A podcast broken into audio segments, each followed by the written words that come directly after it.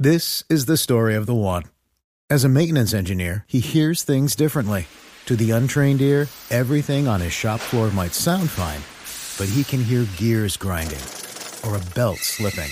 So he steps in to fix the problem at hand before it gets out of hand. And he knows Granger's got the right product he needs to get the job done, which is music to his ears.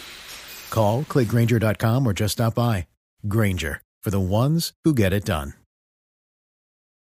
Es la nueva posición del director técnico del Manchester United sobre el caso de Falcao García. Luis Vangal es muy raro. Luis Van Gaal. Es demasiado Como dice raro. La señora más raro que un perro a, A cuadros. ¿cierto? Pues, hoy en España y en México estaban dando vueltas unas declaraciones que dio Vangal esta mañana en Inglaterra, diciendo que básicamente el futuro de Chicharito no está en el Manchester United porque él ya lo sacó, que él no es jugador para el Manchester United. ¿Qué diferencia hay que haga ahora goles? Él no es un jugador para el Manchester United.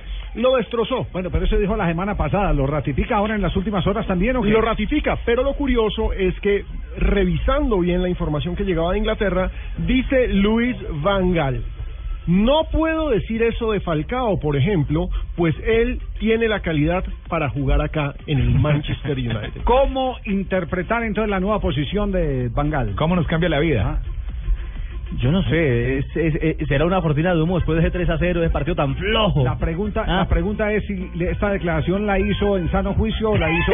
No sabemos. Si estaba escuchando a Marta Inés, yo Estaba no creo que había tomado la Alejo, pepa. no, Alejo, y un detalle, eh, es el Daily Star, yo no sé... No, pero es que no solamente salió en el Daily Star, salió en el Daily Star, salió en el Daily News, salió en todos los sensacionalistas. Obviamente todos están diciendo, pero hermano, Todos los ¿y daily. tú qué? ¿Y al fin Aterrice. qué? Aterrice. ¿Y tú qué? Sí, sí, extraño esto. Es muy extraño. Yo tuve la oportunidad de conversar eh, hace cuatro días con, con Falcao García, hacía rato que no conversaba con él. Eh, charlamos por ahí unos eh, diez minuticos y dentro de la conversación pues le fui a tocar el tema no propiamente de una posible transferencia y no de, de- de- de su actual momento y cómo se sentía de cara a la Copa América de Fútbol. Y me dijo, palabra más, palabra menos, me dijo, Javier, estoy en el mejor momento después de el problema de que la tuve lesión. exactamente el problema que, la tuve lesión. que me dejó del- me dejó por fuera del campeonato mundial me siento muy bien Qué bueno. y creo que la Copa América va a ser mi gran oportunidad entonces cuando ya me habló con esa certeza eh, yo digo ¿para qué le pregunto para dónde va? No. Además ese no era el tema de conversación porque era un tema totalmente distinto con el dijo que a sí mismo, a mí mismo, yo Sí. para qué le preguntes. Sí, exactamente, sí, Sí, señora. sí, Yo le dije, pregunta a mí sí mismo. ¿para qué le pregunto más a Falcao?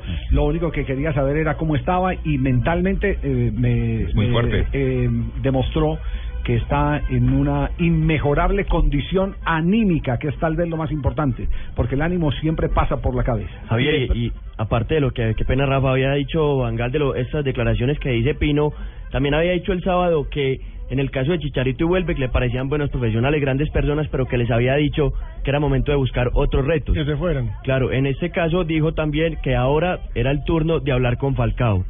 Así que es otra manera No, y, también. y de pronto, de pronto todo lo que ha, eh, Falcao ha demostrado con la gente del Manchester, con el mismo técnico, eh, el profesionalismo, el respeto. Eso lo Eh, destaca Yo creo que Van eso, es, eso lo puede destacar Bangal y en eso también se puede basar para literalmente- querer darle una segunda oportunidad y tenerlo y contar con él para el siguiente Dice, campeonato. dice Vangal, me gusta Falcao como ser humano, Sí, eh, me gusta la forma en que jugó frente al Chelsea, no tuvo suerte para anotar este fin de semana, pero destaca que está trabajando muy bien.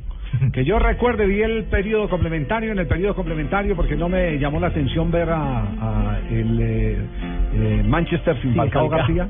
Lo vi en el periodo complementario cuando me llamaron, me dijeron, está, ya entra, acaba de entrar Falcao García.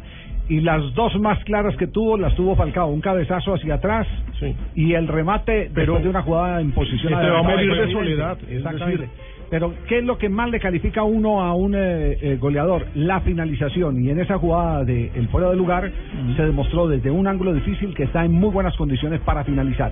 El otro problema es la construcción de juego que no le ha favorecido porque no tiene eh, desbordadores, especialmente por los costados, el Manchester como para que la pelota le quede por delante a Falcao García. Es que no dan ganas de ver al Manchester sin Falcao porque el Manchester no juega bien. El otro que, que podría desbordar es Di María y tampoco lo pone.